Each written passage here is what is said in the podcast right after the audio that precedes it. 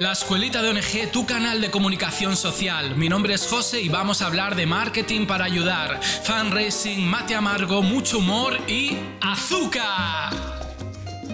Hola, ¿qué tal estás? Espero que muy bien. Mira que ayer por la noche estaba haciendo una sesión de trabajo, una sesión grupal con entidades de Bolivia, entidades muy, eh, muy muy sociales que trabajan pues eh, problemáticas de Bolivia que realmente eh, son muy muy interesantes.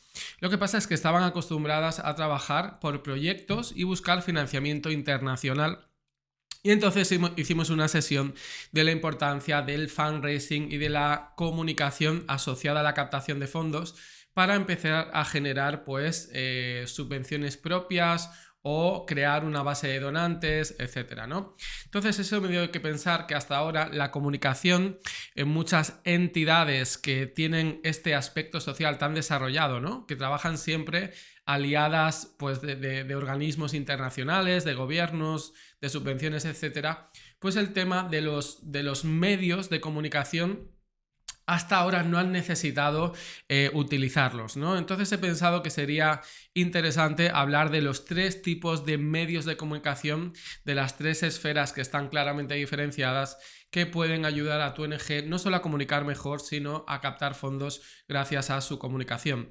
Pero antes no olvides suscribirte si aún no estás inscrito o inscrita a la escolitadoNG.com donde encontrarás muchos cursos que tienen como eje vertebrador la comunicación, ya que incide en la captación de fondos, en la forma de visibilizar nuestra causa social y en la forma, por ejemplo, también de atraer a nuevos voluntarios, ¿no?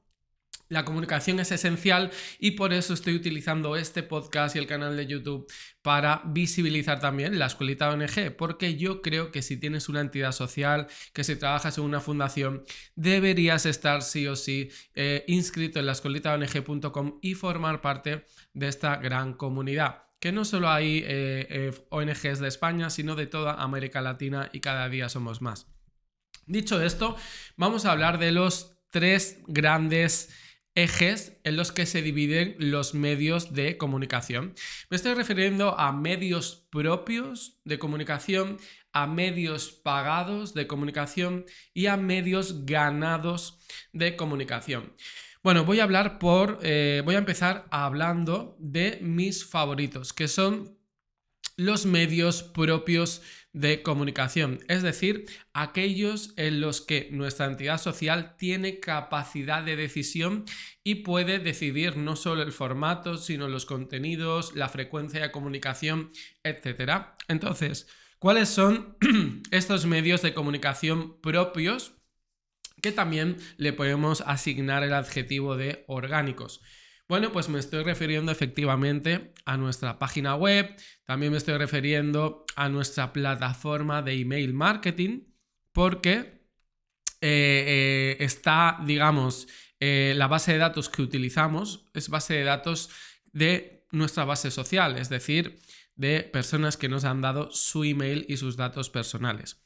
Me estoy refiriendo también a las redes sociales, porque nosotros, digamos, podemos crear contenido y decidir también cuándo publicamos, ya sea Facebook, Instagram, LinkedIn, Twitter, en fin, todas, seguro que ya las conoces.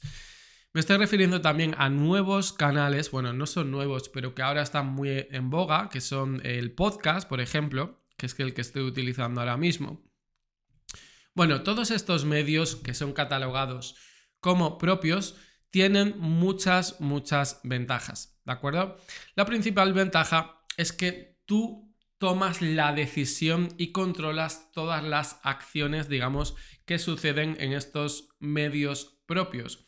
Tú decides el formato, tú decides un poco a qué hora publicar, el estilo de comunicación, puedes hacer unas acciones planificadas, una estrategia de branding, etcétera, ¿no? Entonces, al mismo tiempo que tú vas comunicando, vas creando una marca asociada a tu entidad social, ¿de acuerdo? Entonces, fíjate qué interesante que este contenido suele ser orgánico, es decir, que alcanza una cierta atracción y viralidad de forma eh, por sí solo, es decir, no tienes que pagar a nadie y no tienes que hablar con nadie porque se va posicionando poco a poco. Por ejemplo, tu página web, si escribes contenidos mediante artículos y publicaciones que realmente interesan a tu audiencia, poco a poco se irá posicionando y se irá anexando a, Google y las personas cuando en el buscador tengan la intención de buscar pues eh, contenidos, programas o información referente a la misión de tu organización social, a ti te encontrarán en primer lugar. Qué bueno está el café de media mañana, ¿eh? Bueno, también eh, imagínate también en redes sociales. Si consigues que tus publicaciones alcancen a muchas personas o que esas personas interaccionen mediante comentarios, mediante me gusta, mediante compartidos, la plataforma, la red social, sea la que sea, entenderá que tú publicas un contenido relevante para tu audiencia y la posicionará siempre en los primeros eh, puestos, ¿de acuerdo?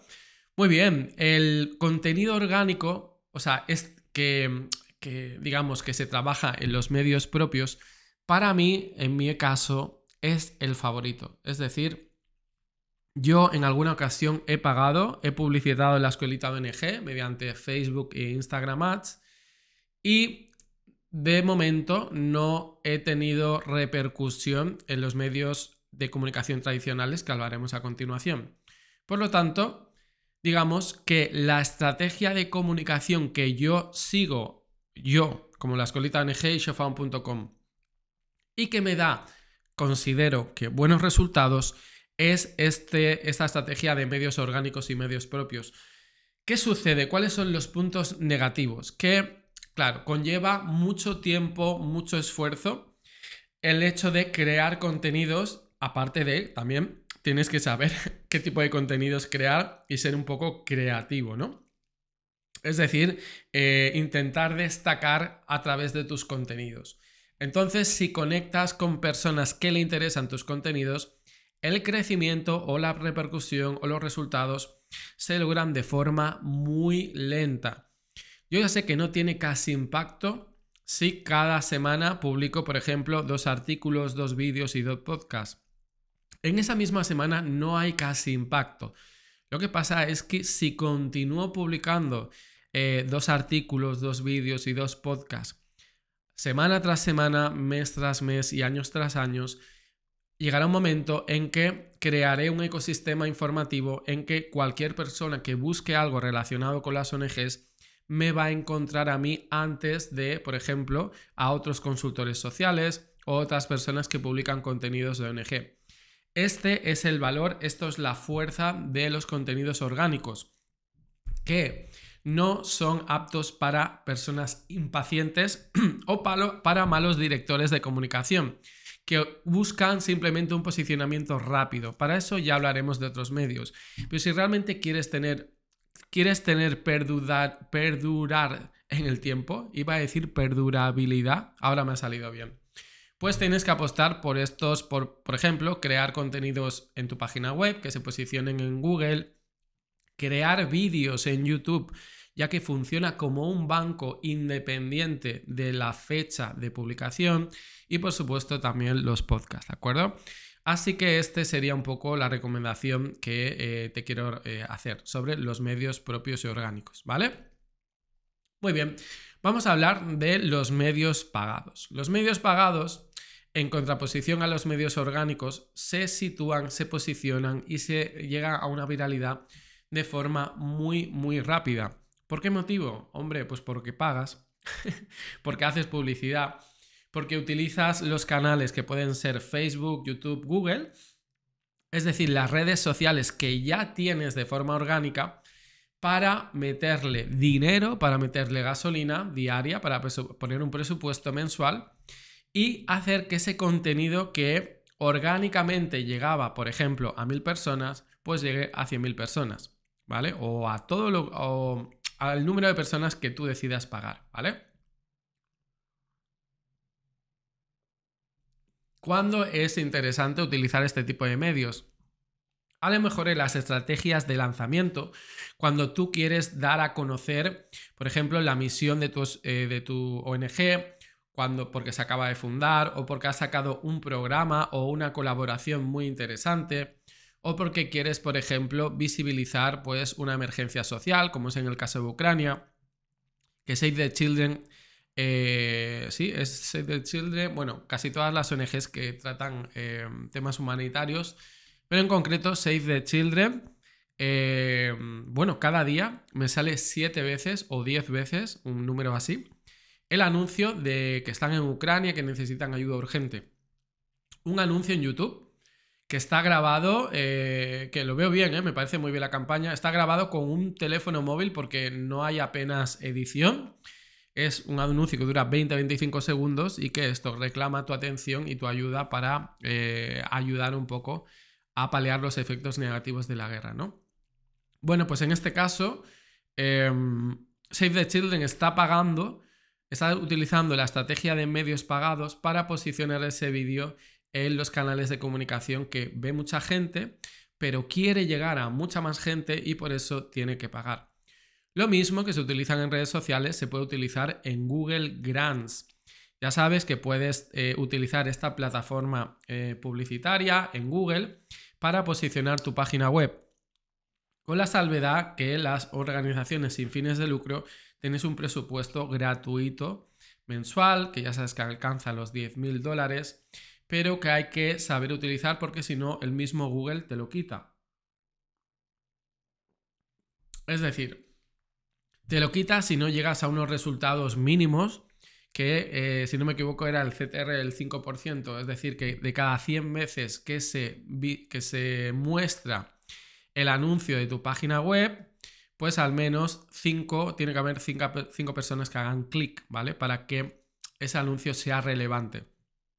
¿Por qué hace esto Google? Porque al principio todas las ONGs, al saber que eran gratis, pues solicitaban esta ayuda, pero una vez eh, ya la tenían activada esta ayuda, ya no la utilizaban. No la utilizaban porque, bueno, pues no tenían nadie en sus filas que tuviera el conocimiento necesario para utilizar pues este, e, esta publicidad de Google, ¿no? Entonces pues empezó a poner requisitos para un poco eh, presionar a las ONGs para que lo utilizasen. ¿Qué son los medios pagados también eh, en la actualidad? Pues fíjate que me da un poco de rabia, pero funciona así el mundo. Es pagar a influencers, pagar a personas que tienen comunidades digitales muy grandes. Eh, bueno, el famoso de toda la vida, ¿no? Pues ahora con Instagram, por ejemplo, pues cuando una persona tiene a lo mejor medio millón de seguidores, pues esto pues funciona igual que un medio tradicional, que es eh, tener una audiencia con la, a la cual ejerce pues influencia. Pues tú puedes, eh, pero bueno, ya entraríamos a discutir si es recomendable o no que lo haga una ONG. Pero tú puedes llegar a acuerdos comerciales con esta persona para que hable de tu ONG, ¿vale? Y eh, destaque algún programa social o un programa de voluntariado, etc, etc. Y cale este mensaje social en su comunidad. Pero bueno, eh, existe una correlación también de que hay muchos influencers que eh, es verdad que hacen contenido de gran calidad, pero también hay muchos influencers que hablan pues de cosas frívolas o de cosas que nada tienen que ver con las ONGs y no sé si estarían muy alineados en, en, el sentido de coherencia y comunicación, pues hacer este tipo de estrategias con influencers, ¿no? Con ciertos influencers, ¿vale? Porque también hay pues personas, por supuesto, que se dedican a transmitir pues, valores sociales, ¿no? Muy bien, pues, eh, ¿cuáles son, por ejemplo, las ventajas de estos medios pagados? En contraposición a, a los medios orgánicos que hemos hablado antes de los medios propios. Pues que son más rápidos, o sea, alcanzas una notoriedad y una viralidad mucho más rápido. Es decir, en cuanto empiezas a pagar, vas a ver una, una repercusión instantánea en función del call to action que tú solicites. Por ejemplo, si pides eh, que rellenen un formulario de contacto, pues vas a ver cómo tienes inscripciones. Si pides que firmen una campaña social, pues ya verás cómo tienes muchas firmas. O sea, los resultados además que se producen más rápido se pueden medir y se pueden traquear con eh, absoluta facilidad, porque tú puedes saber de qué ciudad, de qué comunidad autónoma, de qué género, han eh, hecho clic en tus, en tus eh, anuncios. Puedes saber también eh, en qué franja horaria, puedes saber también cómo vieron este, este anuncio, en qué dispositivos, en internet, si móvil. Puedes saber también si lo vieron mediante historias o mediante el feed. En fin, puedes controlar muchas cosas. Por supuesto, lo más importante de este tipo de publicidad es que, aparte de llegar a más público, que habitualmente no llegas de forma orgánica, tienes la capacidad de segmentar, es decir, de definir a qué público quieres llegar. Es decir, quiero hacer un anuncio solo para mujeres de 27 a 55 años que tengan estudios universitarios, por ponerte un ejemplo. Eso se puede controlar gracias a la publicidad, por eso, si tú tienes, si tú puedes conjugar eh, los medios orgánicos para tenerlos durante todo el año y los medios pagados para utilizarlos en lanzamientos de campaña, pues sería ideal, ¿vale? Bueno, José, pero has dicho tres y de momento llevamos solo dos medios, ¿no? Los orgánicos y los pagados. ¿Qué medio falta? Bueno, pues los denominados medios ganados, ¿vale? Pero antes de hablarte de medios ganados, quiero hablarte de los medios tradicionales porque así lo entenderás mucho mejor. Los medios tradicionales, es decir, antes de la aparición masiva de Internet, digamos, pues eran pues eh, la radio, la televisión y los diarios, las revistas físicas, ¿no? Muy bien, aunque cada vez tengan menos repercusión porque tienen que competir con Internet, que lo abarca todo, es un monstruo gigante que se lo come absolutamente todo. Pues es verdad que los medios tradicionales siguen teniendo en algún eh, segmento de la población, que es la población más adulta, digamos, pues un tipo de credibilidad o un tipo de legitimidad que aún no ha tenido Internet. Es decir, si tú a mí me ves por Internet, tú puedes pensar, bueno, pues que en Internet puede subir vídeos todo el mundo o puede mm, hacer publicidad todo el mundo que tenga pues un presupuesto. Pero en cambio, si tú me ves por televisión, ya piensas, uy, el José, es importante porque le han llamado de este programa de televisión. Lo que pasa es que, claro, con que no hay programas de televisión dedicados a las ONGs, pues nunca voy a salir en televisión, cosa que tampoco me importa. Igual que las radios, cuando te llaman de radios y te hacen entrevistas, o cuando sales en los medios de comunicación eh, impresos, por ejemplo, en, en prensa, en revistas, pues parece como que tiene una cierta notoriedad y relevancia, ¿no? Es como que tienes más respeto porque los propios medios tradicionales te los dan, ¿vale? Pero claro, em, igual que un medio de comunicación puede formar parte de ser un medio pagado, es decir, yo pago para salir en un anuncio en el periódico, lo más interesante es cuando la actividad de tu ONG provoca tanto interés social eh, mediante, por ejemplo, una emergencia ¿no? que ha habido y tu ONG es la que está trabajando en ella, o porque has hecho una campaña de sensibilización tan importante que ha, digamos, eh, eh, ha llamado la atención de los medios. Bueno, pues cuando ocurre eso y te hacen entrevistas sin que tú tengas que pagar dinero para que te las hagan, es decir, porque te lo has ganado, porque has llamado la atención del periodista, a eso se le llama un medio ganado. Un medio ganado porque te están dando una publicidad increíble porque van a llegar a muchas personas o a algún tipo de personas a las cuales tú no tienes acceso. Y encima te va a salir totalmente gratuito. Van a promocionarte sin que tú lo hayas buscado. Por eso se le dice medios ganados, porque te lo has ganado. Por ejemplo, otra, aparte de medios tradicionales, otra forma de entender los medios ganados es cuando tu base social está tan comprometida con tu, el trabajo de tu ONG y tan orgullosa de formar parte de tu ONG que lo que hace es hablar de ti en las redes sociales, por ejemplo, o hacer un vídeo explicando un voluntariado que hizo eh, a través de tu ONG. Cuando eso ocurre, que son los famosos testimonios, pues incluso tiene mucha más potencia que cualquier comunicación que puedas hacer tú. ¿Por qué? Porque a ellos eh, esa idea les surge espontáneamente. Están dando su opinión, su testimonio, digamos, su veredicto sobre el trabajo que hace tu ONG. Es verdad que puede ser esta opinión positiva o negativa. Si es negativa, pues tendrás que hacer autocrítica y pensar por qué están diciendo esta cosa de ti. Pero si es positiva, pues fíjate que tendrás aún mayor credibilidad porque personas de todo el mundo o personas que han interactuado con tu ONG están difundiendo la misión, ¿de acuerdo?, por sus canales de comunicación. Imagínate que es una red, ¿no? Que se va reproduciendo eh, exponencialmente hasta llegar al infinito, ¿no? Porque esa es la ventaja de las redes sociales. Entonces, fíjate que ahora tienes el mapa entero de todas las posibilidades eh, y el abanico de comunicación que puedes trabajar en tu NG. Yo te recomiendo que, por supuesto, utilices medios orgánicos, que de vez en cuando, en función de cada momento del año y en función de la estrategia que tú tengas, los complementes con medios pagados y a la vez que intentes tener pues un impacto social tan grande que diarios, que medios de comunicación, que televisiones, que revistas te terminen eh, llamando para pues que aparezcas en, su, en sus espacios de, de comunicación, ¿no? Muy bien. Pues espero que te haya resultado útil esta clasificación y que la tengas en cuenta para hacer tu plan de comunicación. Cualquier tipo de duda o consulta ya sabes que puedes escribir a lascolitaong.com barra contacto y lo atenderemos bien y intentaremos pues darle respuesta o hacer un episodio para resolver esa duda. Espero que te haya ayudado y nos vemos en el siguiente. Hasta luego.